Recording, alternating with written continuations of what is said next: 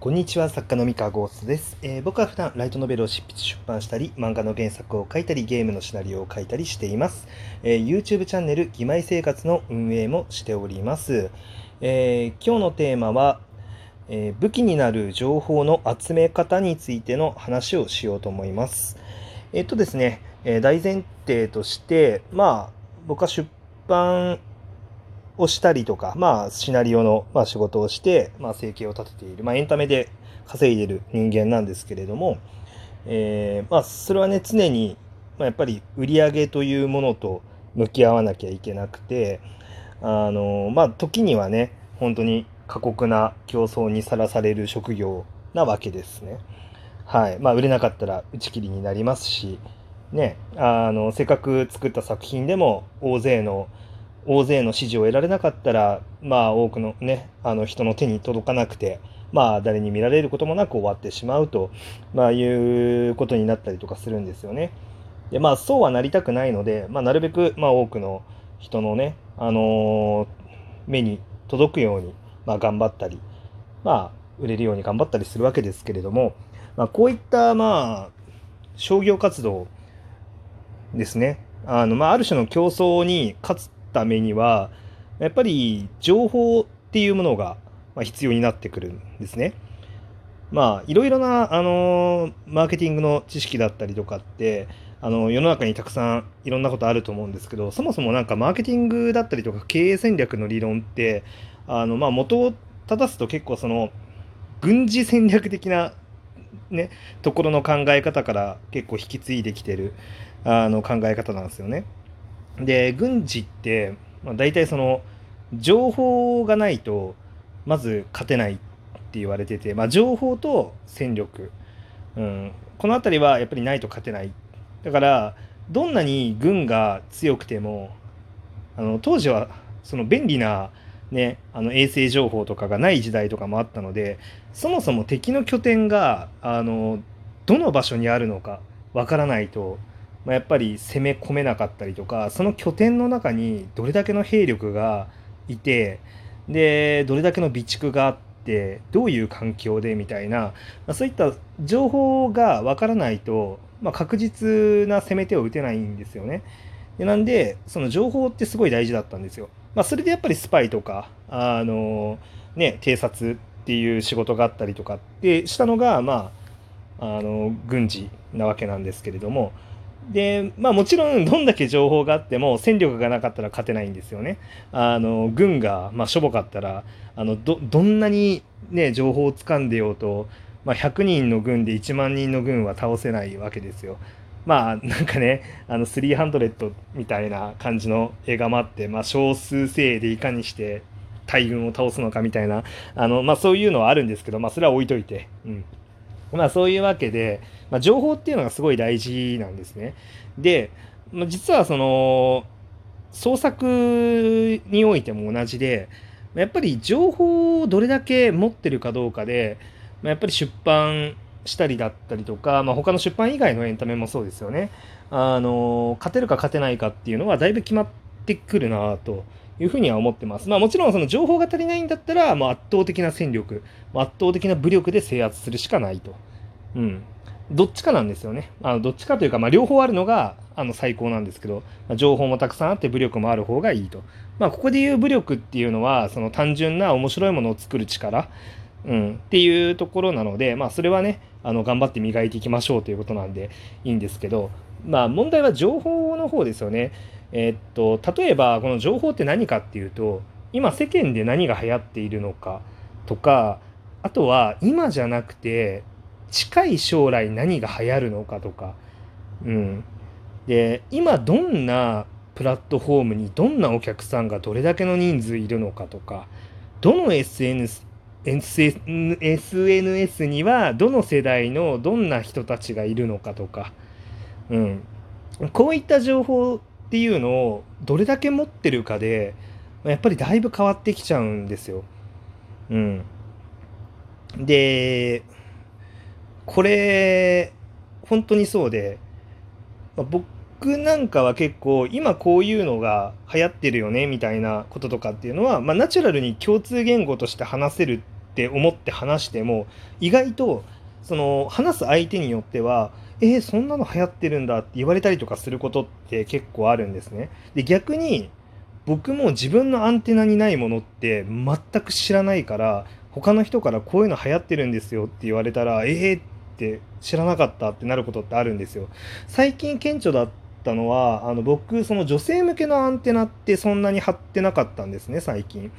でなんですけれどもちょっと縁あってなんか女性向けの情報をくれる、まあ、人がいてそこで僕はそのツイステッド・ワンダーランドあのディズニーのあのヴィランを擬人化したあれですねあのキャラクターコンテンツソシャゲがあるっていうのを知って、えー、知らなかったんです全然それまで。だから、あの、本当に、そこで初めて、あ、女性向けこんなの今受けてるんだ、みたいな情報、新しい情報を得たわけですね。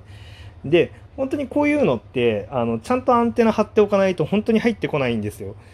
うん。で、ツイステツイステッド・ワンダーランドもそうだし、例えば、その今、藤見エル文庫さんで、私の幸せな結婚っていうあの小説が流行ってるらしいんですけど、めちゃめちゃ売れてるらしいんですよ、これが。えー、これも知らなかったんですよ。あのそんなに売れてるはずなのにでなんでかっていうと僕はここ最近やっぱり自分の原稿で忙しかったのもあってそのアンテナを張るっていうのをちょっとおろそかにしていてでアンテナの方向性があの男性向けのライトノベルとえー、っと YouTube